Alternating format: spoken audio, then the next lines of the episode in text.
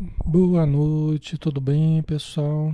Sejam bem-vindos, tudo em paz. Um abraço, Maria Lígia, Lidiane Cantarucci, Rosana Maria, Helena Aparecida, boa noite, um abraço. Andréa Falcão, boa noite. Sandra Esther, Lage, Lege Duarte, Márcia Carvalho, Vicky Schwartz, boa noite, Rodrigo Castro, Rita de Cássia, Sueli Maciel, Conceição Dias, Jéssica Rosito, Dercy Fagundes, Eliana Silva, Ana Paula da Silva, boa tarde, Rose Souza, boa tarde, não, boa noite, né? Já estamos à noite. Bernadette Prate, boa noite, Ajuda Muniz, Silvânia Costa, Leila Lima, Osanira Bispo, Bichete Amanda, Sueli Lucas, Lourdes Ogata, Maricelda Sareta, Márcia Cris, Gilney Batista, Diona Souza, Sueli Cesso, Edel Manselmo, Valdívia Pires, Maria de Fátima Godoy, boa noite pessoal, um grande abraço, já estamos na nossa hora, né? Vamos fazer a nossa prece para iniciarmos o estudo da noite. Então vamos juntos, né? Vamos unir o nosso pensamento, vamos unir as nossas energias, nosso coração, nossa mente, em uníssono, para que tenhamos maior força na nossa expressão energética, mental, emocional, alcançando níveis mais elevados, nas frequências mais elevadas, que nos perpassam o tempo todo, viajam o universo, atravessam os espaços infinitos e nós podemos sintonizar com essas correntes vibratórias. Senhor Jesus, nós rogamos o teu auxílio para todos os irmãos e irmãs que estão conosco, envolvendo seus lares, seus familiares, para que todos estejam em paz, para que haja saúde, para que haja doçura, ternura, para que haja amor, compreensão, perdão. Envolvemos também, Senhor, no nosso desejo de melhoras, todos os espíritos necessitados, todos aqueles que se aglomeram em torno do estudo, da oração, em busca de luz Sabemos que não estamos sozinhos, estamos cercados por uma nuvem de testemunhas, como nos disse Paulo de Tarso, e que possamos lembrar sempre desses irmãos necessitados, pedindo o auxílio em benefício deles, para que eles também encontrem a paz. Obrigado por tudo, Senhor. Proteja o nosso estudo, Pedimos a tua intuição para que tenhamos os melhores pensamentos e sentimentos e a melhor compreensão dos ensinos da noite.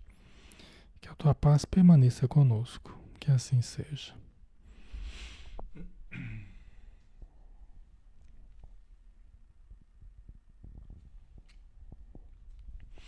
Muito bem, pessoal. Boa noite a todos. É Alexandre Camargo falando aqui de Campina Grande em nome da Sociedade Espírita Maria de Nazaré. Tá? Todos são muito bem-vindos e nós estamos aqui para dar continuidade ao estudo do livro Ser Consciente, de Joana de Ângeles, o Espírito, e o médium que recebeu o livro, o médium Divaldo Pereira Franco. Tá? Estamos no 24 estudo deste livro, né? Falando ainda de condições de progresso e harmonia. Tá? E nós paramos aqui nesse tópico, né, nesse, nesse parágrafo, é, que ela havia dito, né, o autodescobrimento tem por finalidade conscientizar a pessoa a respeito do que necessita, de como realizá-lo e quando dar início à nova fase. Antes disso, ela falava né, que ah, tudo começa no empenho individual mental. Né? Ela falava anteriormente que nós temos que começar na planificação né? E nós passamos a irradiar energias saudáveis que facilitam alcançarmos a meta. Lembra que a gente falava sobre isso na semana passada, né? E que nenhum inusitado acontece, nenhuma magia acontece nesse esforço, nessa situação que apenas o, o, a expressão do esforço individual. Né? Quando nós começamos a almejar a melhora, né? buscar a realização de algo, nós começamos a irradiar energias saudáveis que facilitam alcançarmos a meta. Né? Tá? Então, aí depois na sequência ela fala isso aqui. Né? Por isso que é importante o, auto, o autodescobrimento. Né? O maior projeto que nós temos, o projeto mais audacioso e mais importante da atualidade para a humanidade, né? para todos nós seres humanos, é o projeto de entrarmos em contato com o eu profundo, né? que é o self, o eu divino, o eu verdadeiro, né? e desenvolvermos esse eu. Esse é o mais urgente projeto que nós temos, todos nós. O grande problema do planeta é o ego desequilibrado, né? É o ego desequilibrado. Esse é o grande causador das catástrofes, das dificuldades interpessoais, né, que nós vemos no planeta inteiro, as guerras, é o ego desequilibrado. Então esse é o projeto mais importante, é, é identificarmos o self e fazermos desenvolver o self para ajudar a equilibrar o ego. Porque o ego, pessoal, quando ele ele está dominando, ele é um péssimo patrão. Mas quando ele está a serviço do self, ele é um ótimo funcionário. Ok? O ego é um péssimo patrão, mas é um excelente funcionário.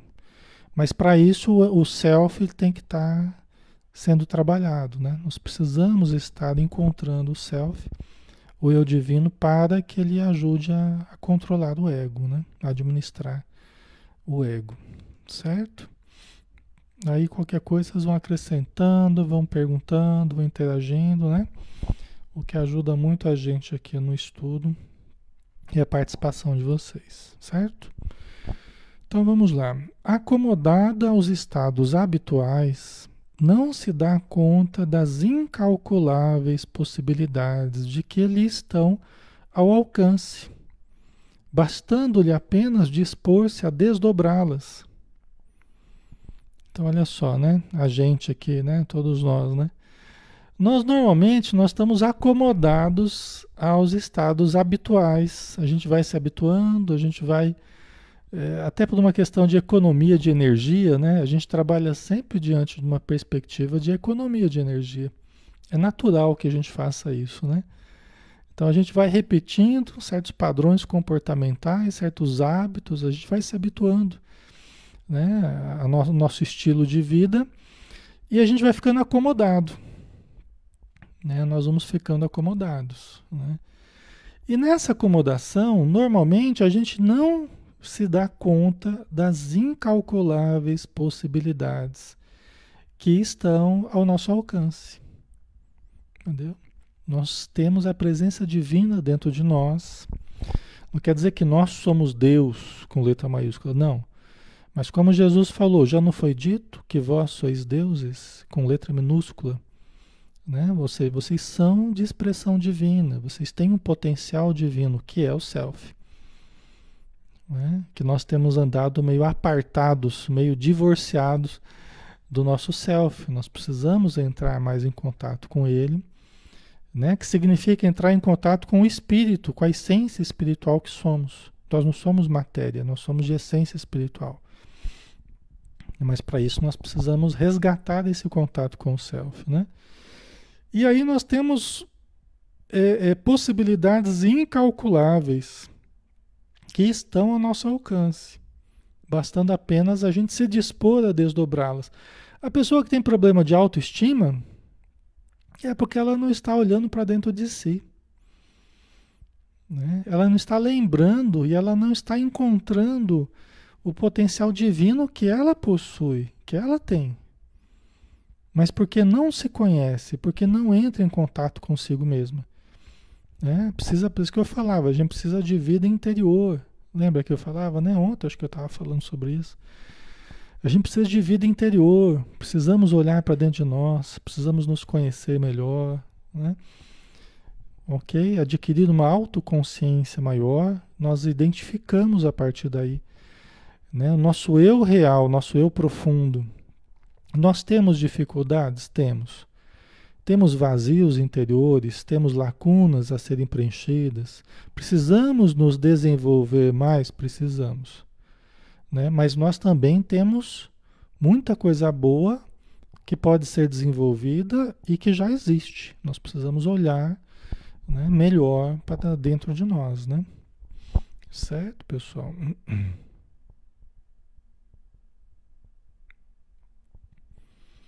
Ok, tá ficando claro para vocês? Certo? Né?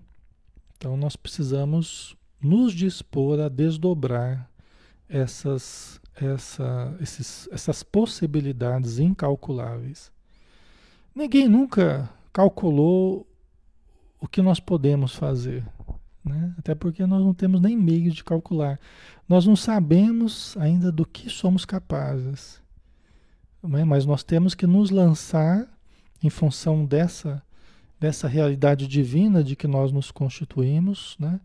nós vamos nos lançar ao autoconhecimento, ao, ao autodesenvolvimento e vamos encontrando essas possibilidades aos nossos, ao, ao nosso alcance, né? Certo? E aí a, a, a, o nosso grande problema, que é o, é o precário desenvolvimento. Esse é o nosso grande problema.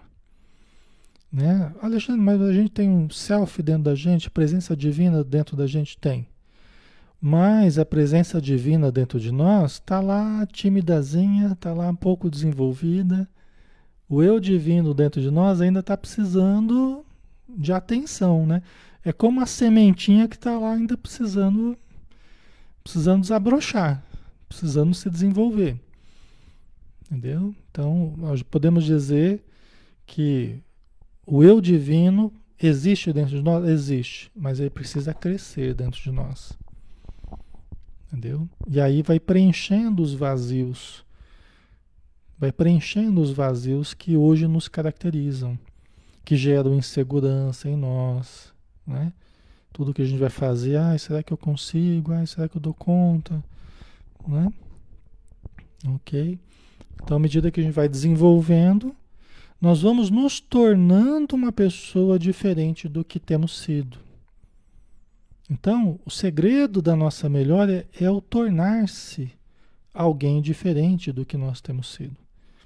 Né? Que é esse desenvolvimento, autodesenvolvimento que é o que vai preenchendo os, os vazios interiores, né? Certo? Vamos adquirindo habilidades, conhecimentos, o amor, né? Vamos exercitando a capacidade de amar, né? Que é o grande, a grande questão, né? Que a gente tem que desenvolver. Ok. Vou ver o que vocês estão colocando aqui. A Usanira colocou: nosso autoconhecimento nos permite partir para novos conhecimentos, né? E quanto mais a gente aprofunda no autoconhecimento, mais nós desenvolvemos potenciais que nos permitem mais conhecer e mais aprofundar em nós, ok? Então, é um, é um, é um, é um ciclo virtuoso, né? Quanto mais nós aprofundamos a sonda de investigação em nós, mas, inclusive, a Joana Anjos fala né, que vai desenvolvendo a paranormalidade, a mediunidade, né, os, os fatores mediúnicos e parapsicológicos. Olha que interessante, né? Então, ela associa o desenvolvimento desses potenciais divinos, porque a mediunidade é um potencial divino, a paranormalidade é um potencial divino, que todos nós temos dentro de nós, só que temos de um modo é, ainda, ainda pouco desenvolvido. Né? Mas isso é importante? É importante. Por quê? Porque é termos mais acesso à informação. O que é mediunidade, se não acesso à informação? O que é paranormalidade? né? senão expressão desse desenvolvimento é, é, dos nossos potenciais e de alguma forma também nos fenômenos inteligentes acesso à informação também, né? A telepatia e várias, várias outras situações, né?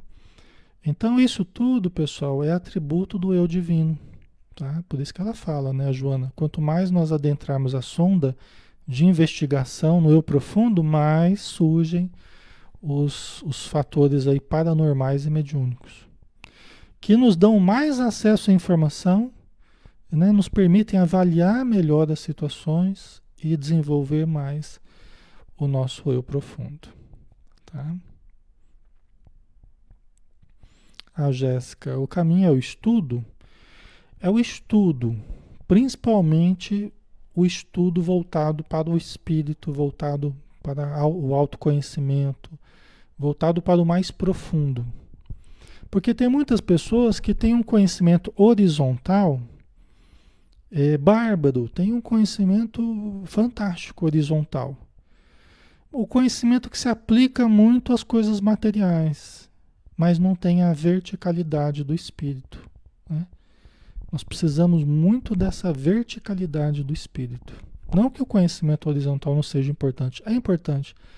Mas se nós nos, detiver, nos detivermos apenas na cultura horizontal, vai, nós vamos carecer da vertical do espírito. Vai fazer falta para gente, tá? Um entendimento maior, uma vivência maior nessa vertical do espírito. Tá? Ok. A Marisa, como fazer para conhecer a si mesmo? É o que a gente estava conversando nessas últimas semanas, né? Nós precisamos nos desnudar diante de nós mesmos, né? Nós precisamos ter a coragem de olhar para dentro de nós, né? De olharmos para nós mesmos, né? Até a Joana Jones falou, né? Deixando de lado a emoção para não distorcer a nossa visão sobre nós mesmos, a gente avaliar cada situação que nos ocorre, analisando, né? Se a gente agiu corretamente, se poderia agir de outra forma, o impacto que houve, que eu fiz, né? O que eu sofri como consequência, tudo isso é importante no, em termos de autoconhecimento, né? Então, a gente tem, por exemplo, a literatura espírita, né? Livros fantásticos que vão nos mostrando sobre a nossa realidade espiritual. Nós somos espírito. Então, quando você pega André Luiz, e você vai estudar a obra de André Luiz, nossa senhora, você tem tanta informação sobre a realidade do espírito que a gente nem imaginava que existia. Então, quando a gente começa a buscar o espírito, nós vamos saindo da limitação do ego, que é a limitação dessa encarnação atual, a limitação da matéria. Então a gente vai saindo do lago do, do, da personalidade, do ego, do ego, né? E nós vamos encontrando o oceano do self, que é um campo infinito aí de descobertas, né? De experiências, tá? Então, não é uma coisa de uma hora para outra, é uma questão progressiva, gradual, mas precisa de investimento pessoal, tempo, energia, né? interesse, né?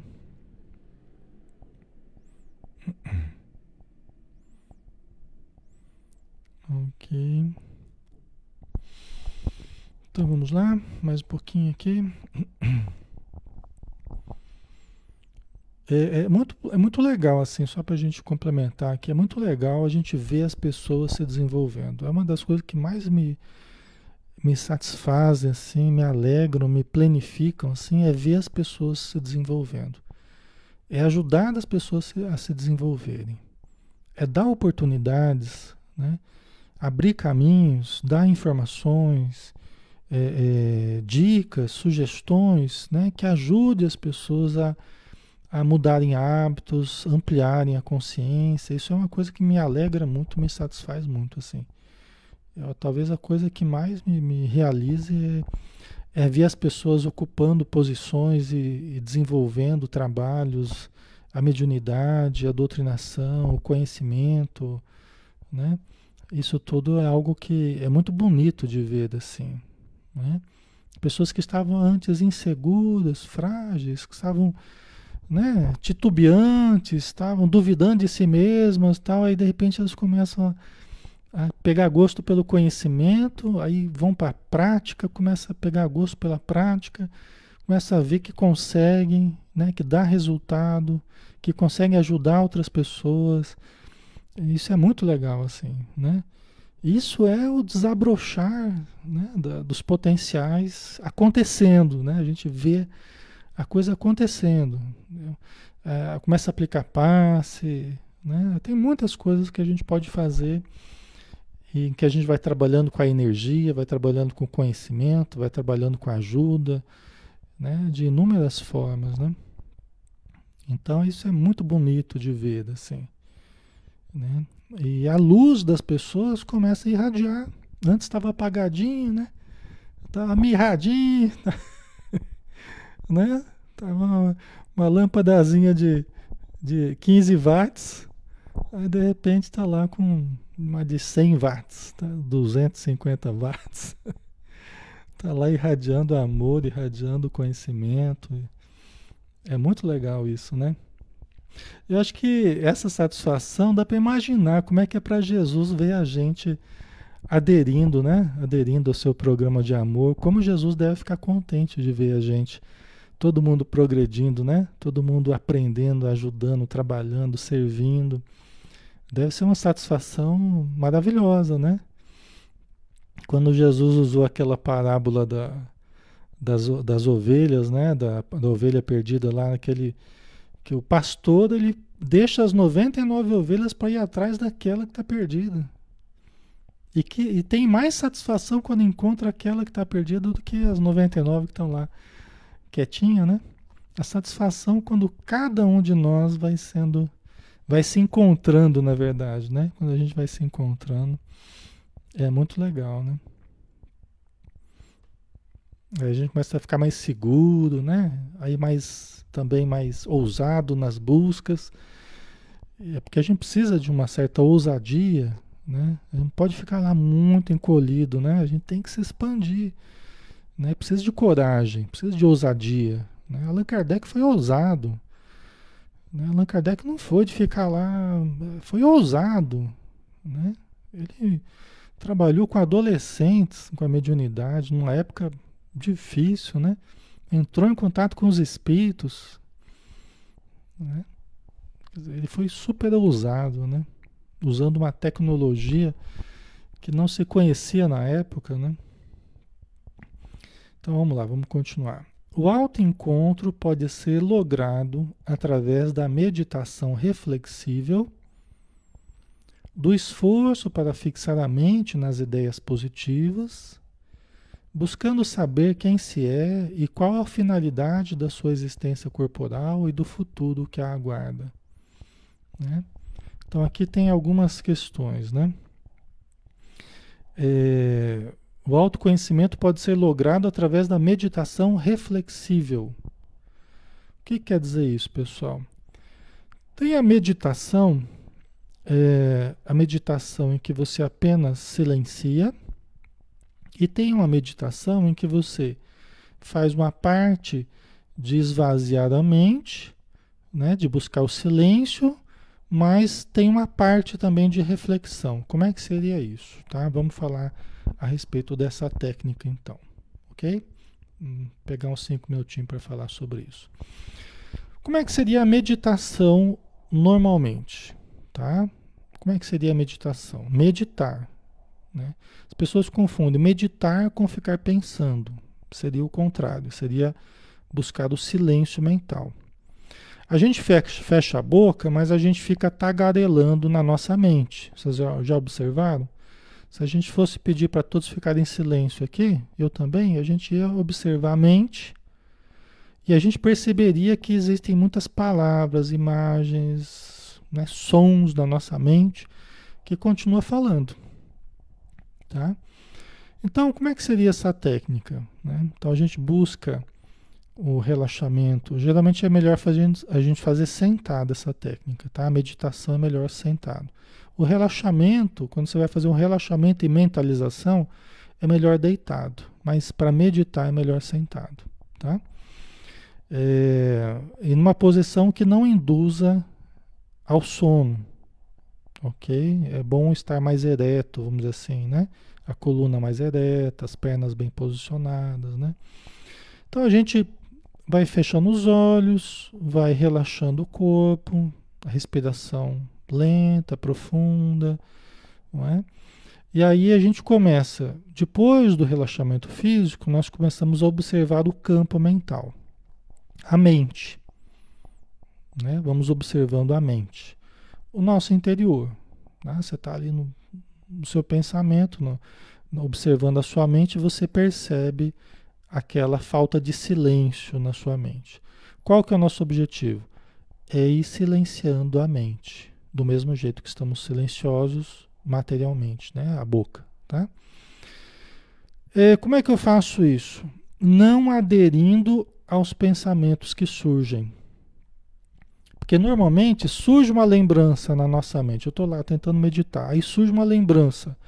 Aí eu já grudo nessa lembrança e já começo a, a, a ruminar, né? Eu já começo a nutrir daquele pensamento. Ah, eu tenho que ir amanhã em tal lugar. Aí você já fica, ai, mas será que vai dar tempo? Já saiu da meditação. Já saiu da meditação. Né? Então, no primeiro momento, nós temos que buscar o silêncio, nos desidentificando dos conteúdos psíquicos. Ok? Então, observar aquilo que vem é como se a gente tivesse com uma varinha eh, na beira de um lago. Se tivesse com uma varinha né, e tá ali vendo os peixinhos passarem, né? E os peixinhos estão lá. Vamos buscando o silêncio. Não vamos, não vamos nos detendo em qualquer peixinho que aparece, tá? Deixa os peixinhos, os peixinhos passarem, tá? É, a tendência é ir diminuindo né, os peixinhos, os pensamentos que aparecem. Quando um peixe maior, vamos dizer assim, aparece, né, chama nossa atenção, um pensamento, alguma coisa que vem do subconsciente, uma lembrança mais difícil, que a gente nem estava pensando naquilo, mas aquilo de repente emerge à consciência. Aí você percebe, isso aqui é um peixe grande. Então aí vamos trabalhar esse conteúdo. Entendeu? Essa seria a meditação reflexível.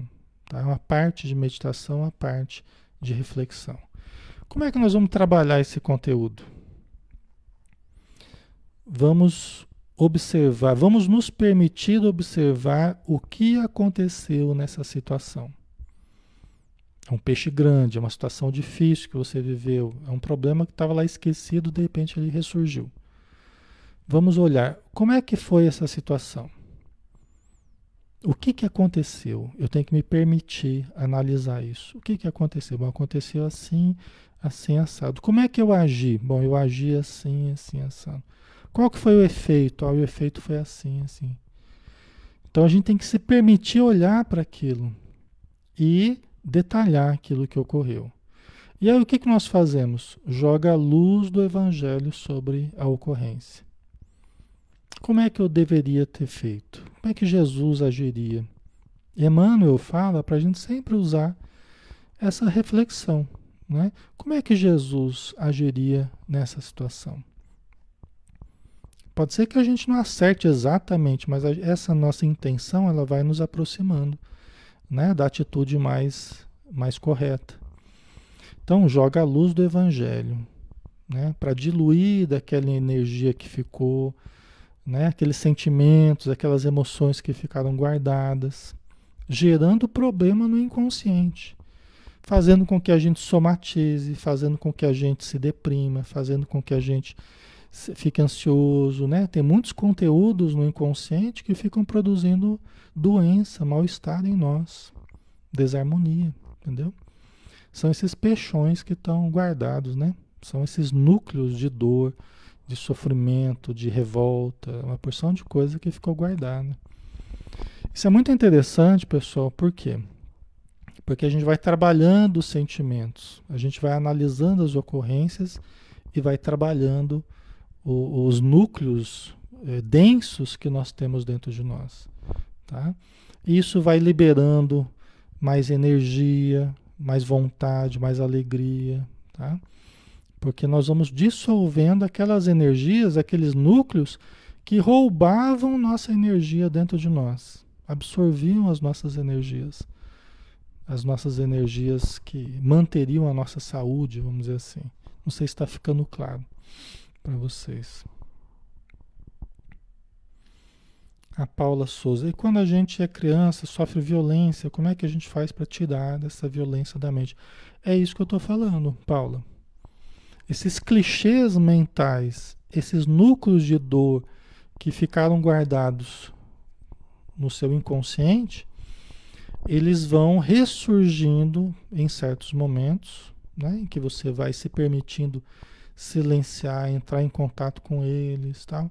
Eles vão ressurgindo e você vai trabalhando progressivamente. Pode ser que precise voltar àqueles núcleos várias vezes para ir realmente diluindo a força do conflito, a força dessa essa emoção que ficou retida, tá? Então, pode ser que em outros momentos você tenha que voltar Pode ser que você esteja tentando novamente ir para o silêncio mental, mas ressurja de novo aquela experiência traumática, aquele problema, né? Que não foi diluído. Tudo que não é diluído, ele acaba voltando à consciência. Por que, que volta? Por um processo de autolimpeza, vamos dizer assim, que nós temos dentro de nós, que aquilo que não ficou bem limpo, ele volta para que a consciência trabalhe novamente aquilo. Se não fica aparecendo em forma de sonhos, né, pesadelos, fica aparecendo em forma de somatizações. Por isso que a gente tem que transformar em consciência, transformar em palavras. Pode ser somente para nós, pode ser para um terapeuta, por exemplo, né? Pode ser que a gente não se sinta muito em condição de fazer isso sozinho. E a gente precise de um terapeuta que nos ajude a fazer esse processo. Dependendo da gravidade, que, do que aconteceu, né, da emoção, da intensidade da emoção é, é, que ficou registrada na ocorrência, nas ocorrências, né, pode ser que a gente precise da ajuda de um terapeuta para fazer esse processo, tá? Ok? Então, depois que você analisou aquele peixão grande que foi você pegou lá, você analisou, jogou a luz do evangelho sobre a ocorrência, né? Tentou exercitar a compreensão, tentou exercitar o perdão, tão importante como libertação para nós, né? É, gerando benefícios muito grandes para nós, em primeiro lugar. Né? Aí você entra de novo no silêncio.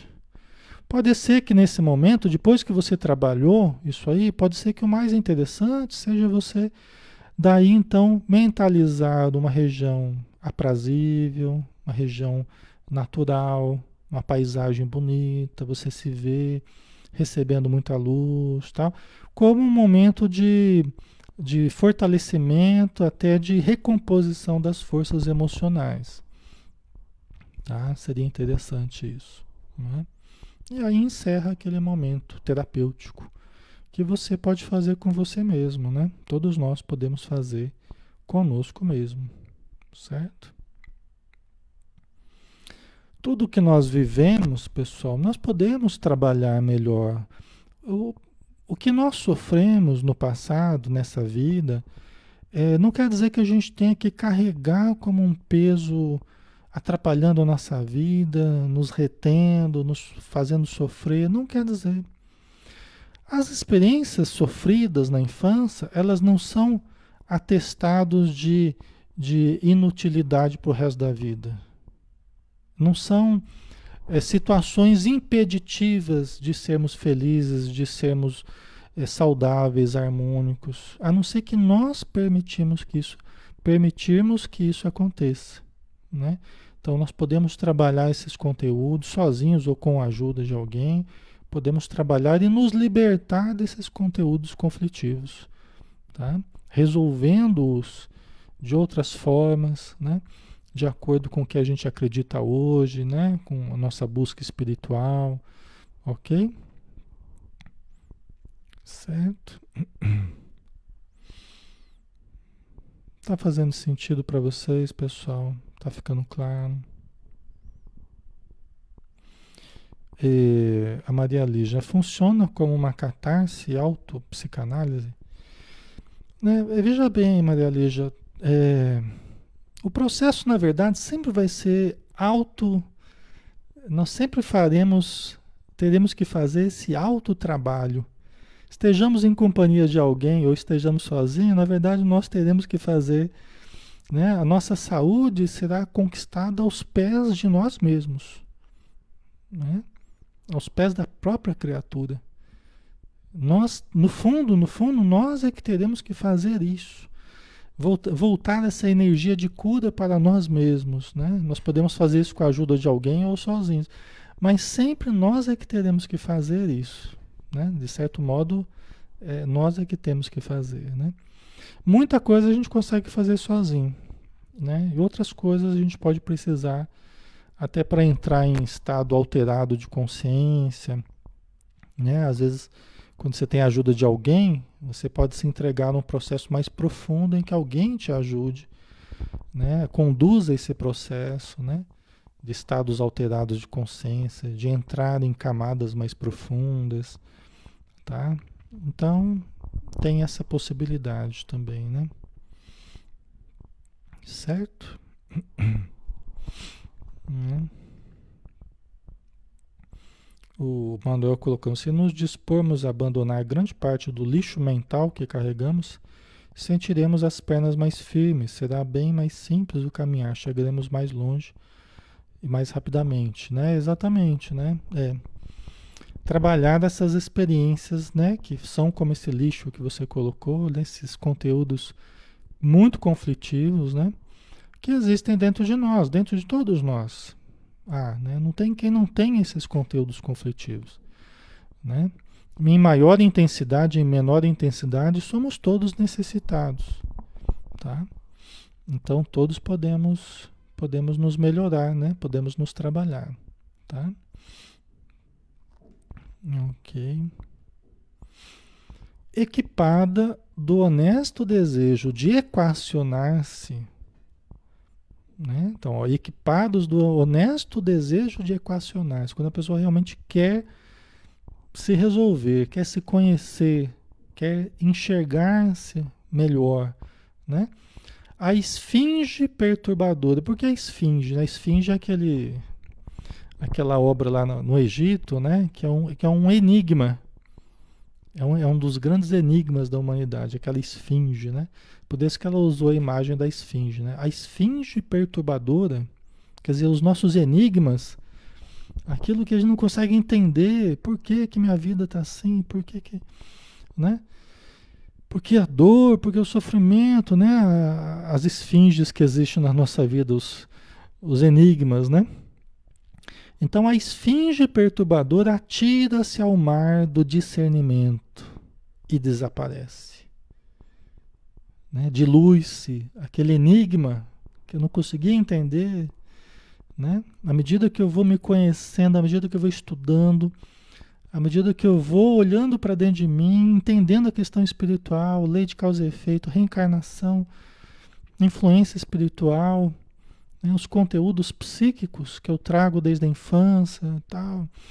Então, esse discernimento ele vai fazendo com que a, o enigma, os enigmas da nossa vida, eles vão se, se desfazendo, eles vão se diluindo, né? Como se a esfinge se atirasse no mar do discernimento e desaparecesse, né?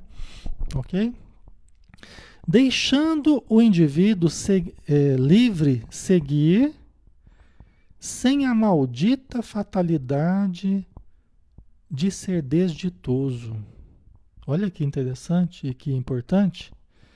Né? Quer dizer, à medida que a gente vai resolvendo esses enigmas, vai entendendo a relação matéria-espírito, a relação, os relacionamentos, vai entendendo de onde vem o nosso jeitão, de onde vem né, os nossos grandes conflitos, tal, vai fazendo a gente seguir livre, sem a maldita fatalidade de ser desditoso. Ou seja, ninguém tem essa maldita fatalidade de ser desditoso, a não ser que não faça esse trabalho e vai então perpetuando essa, entre aspas, fatalidade de ser infeliz, de ser desditoso. Ninguém tem o destino de ser infeliz.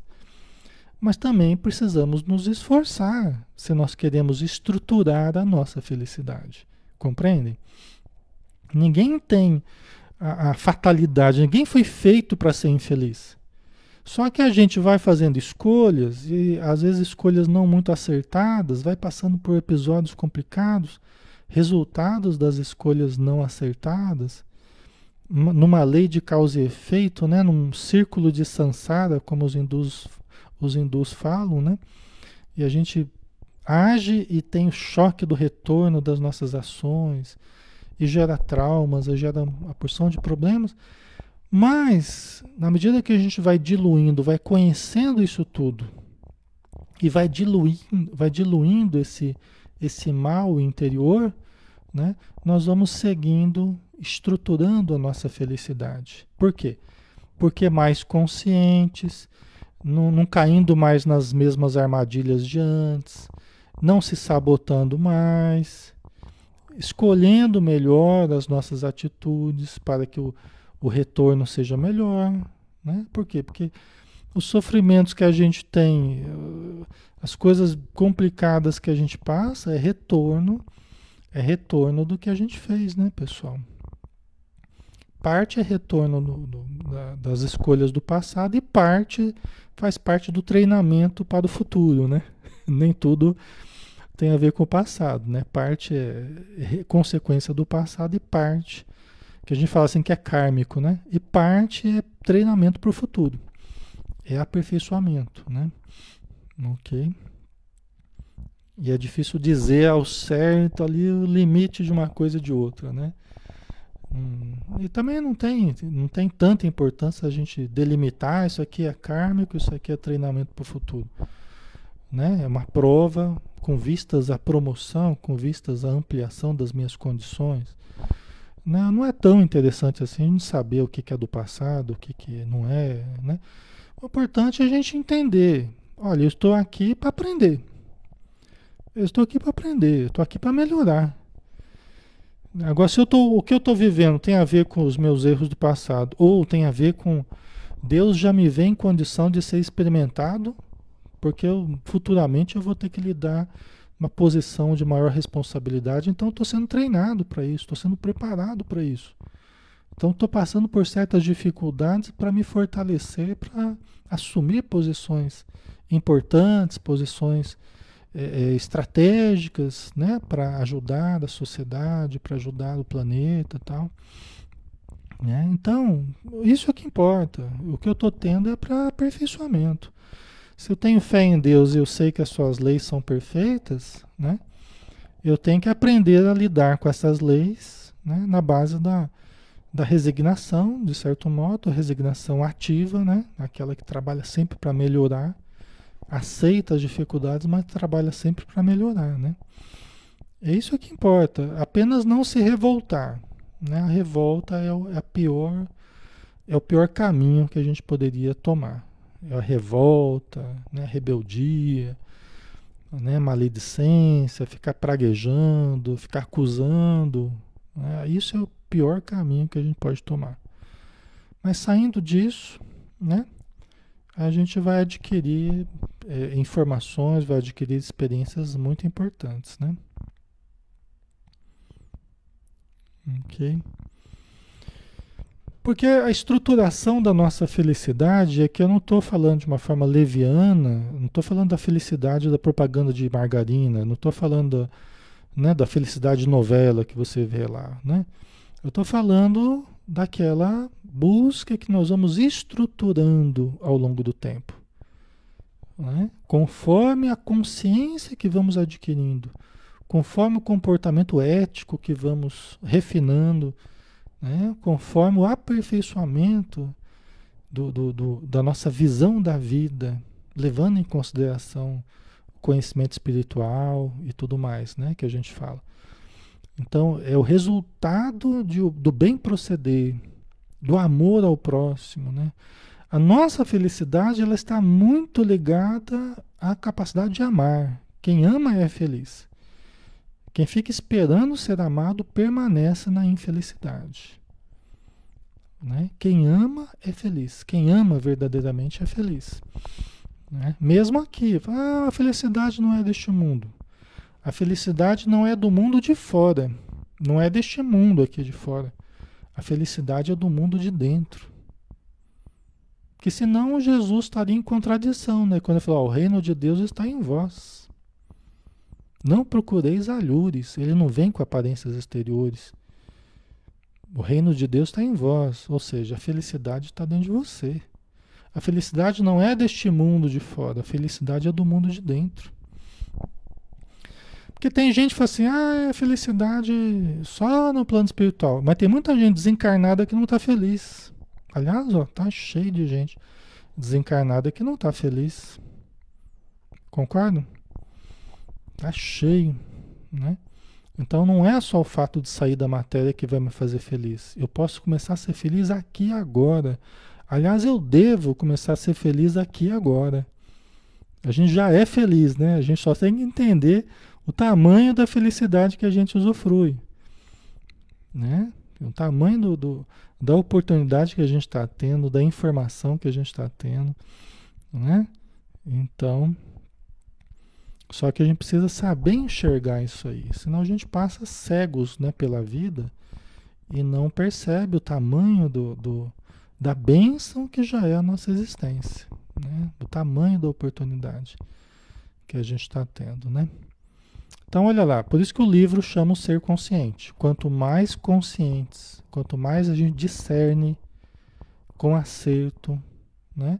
Mais a gente se liberta da maldita fatalidade de ser desditoso. Ah, você nunca vai ser feliz porque você não. Aquelas pragas, né? Que o pessoal joga às vezes, né? Sobre as crianças, os jovens. Aquelas pragas, né? Você nunca vai ser feliz, não sei o quê. Gente, né? Nós temos que nos libertar desses desses, dessas rotulagens, né? desses conceitos que as pessoas às vezes penduraram em nós. Nós temos que nos libertar disso. Né? Nós somos criados para sermos felizes, fomos criados para amar, para a plenitude. E nós temos que fazer por onde isso se tornar real.